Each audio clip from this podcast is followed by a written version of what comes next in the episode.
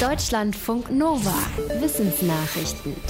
Die britische Corona-Mutante B117 gilt als ansteckender. Aber woran liegt das? Einer ersten Analyse aus den USA zufolge könnte das Virus länger ansteckend sein und deswegen die Infektionszahlen nach oben treiben. Für ihre Analyse hat das Team 65 Erkrankte täglich einen PCR-Test machen lassen. Die Menschen mit der mutierten Variante hatten demnach im Schnitt 13 Tage ein positives Ergebnis. Beim Rest lag die Dauer der Erkrankung bei acht Tagen. Es gibt verschiedene Gründe, warum das Virus ansteckender sein könnte. Neben der Länge einer Infektion kann auch die Anzahl der Viren, also die Viruslast, entscheidend sein.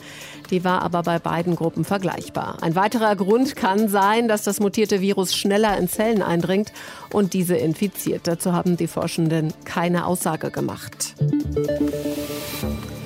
Wenn der Akku im Handy anfängt zu brennen, kann das ziemlich gefährlich werden. Wie solche Brände bei Lithiumbatterien entstehen, haben sich Forschende der Universität in Ulm ganz genau angeschaut. Schon bekannt war, dass sogenannte Dendriten oft eine entscheidende Rolle spielen. Das sind Ansammlungen von Lithium-Ionen, die beim Aufladen des Akkus entstehen. Diese astartigen Auswüchse können einen Kurzschluss verursachen, wodurch der Akku abbrennt. Die Chemiker haben ein Modell auf atomarer Ebene entwickelt, das erklärt, wie und warum Dendriten entstehen und so die Gefahr eines Akkubrands wächst. Es zeigt auch, dass dieses Phänomen bei anderen Metallen wie Kupfer oder Silber nicht auftritt. Die Forschungsergebnisse könnten hilfreich sein bei der Entwicklung von Hochleistungsbatterien. Die älteste Felsmalerei in Australien ist vermutlich 7300 Jahre alt und zeigt natürlich ein Känguru. In einem Fachmagazin beschreibt das Wissenschaftsteam, wie es das Alter der Malerei im Nordwesten Australiens bestimmt hat, nämlich durch uralte Wespennester.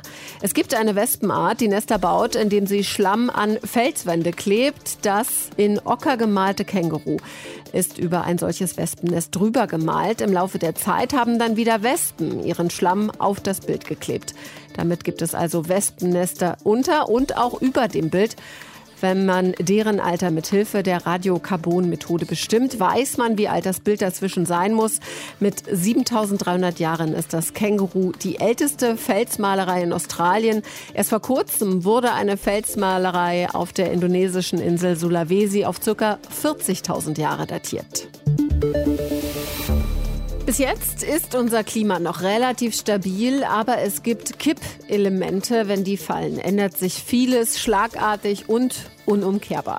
Solche Kippelemente sind etwa auftauende Permafrostböden, das Schmelzen der Polarkappen oder auch der schwächer werdende Nordatlantikstrom. Forschende der Uni Kopenhagen haben für den Nordatlantikstrom jetzt alarmierende Nachrichten.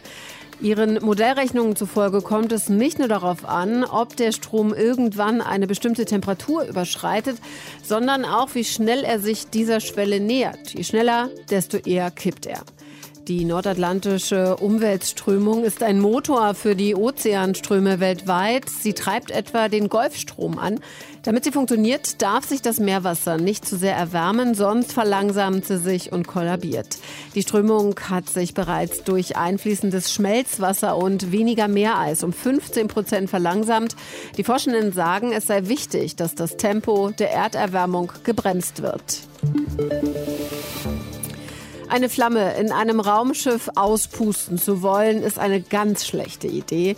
Denn wie ein Experiment der Uni Bremen zeigt, breitet sich die Flamme nicht mit, sondern gegen die Luftströmung aus. Sie kommt der Luftquelle also entgegen. Normalerweise steigt bei einem Feuer die erhitzte Luft nach oben und von unten strömt Sauerstoff nach. In der Schwerelosigkeit gibt es diesen Auftrieb nicht. Es kommt kein Sauerstoff nach, die Flamme erlischt.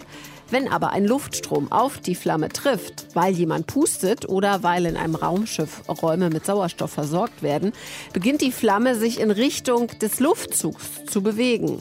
Das sieht dann so aus, als würde die Flamme verkehrt herumbrennen. Ihr Experiment haben die Forschenden auf einem unbemannten Raumtransporter gemacht.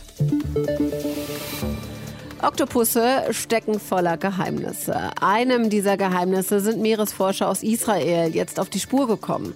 Sie haben herausgefunden, dass die acht Arme der Tiere auf Licht reagieren. Eigentlich wollten sie untersuchen, wie Licht dafür sorgt, dass sich die Farbe der Oktopusse ändert.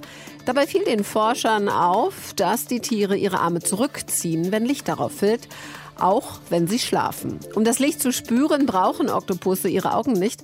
Das funktioniert auch, wenn sich der Arm außerhalb des Sichtfeldes befindet. Die Biologen gehen davon aus, dass die Fähigkeit, Licht über die Arme wahrzunehmen, wichtig für das Überleben der Tiere ist. Durch den Reflex würden die Arme wahrscheinlich vor Bissen durch Fische oder Krebse geschützt, die einen Oktopusarm mit einem nahrhaften Wurm verwechseln könnten. Deutschlandfunk Nova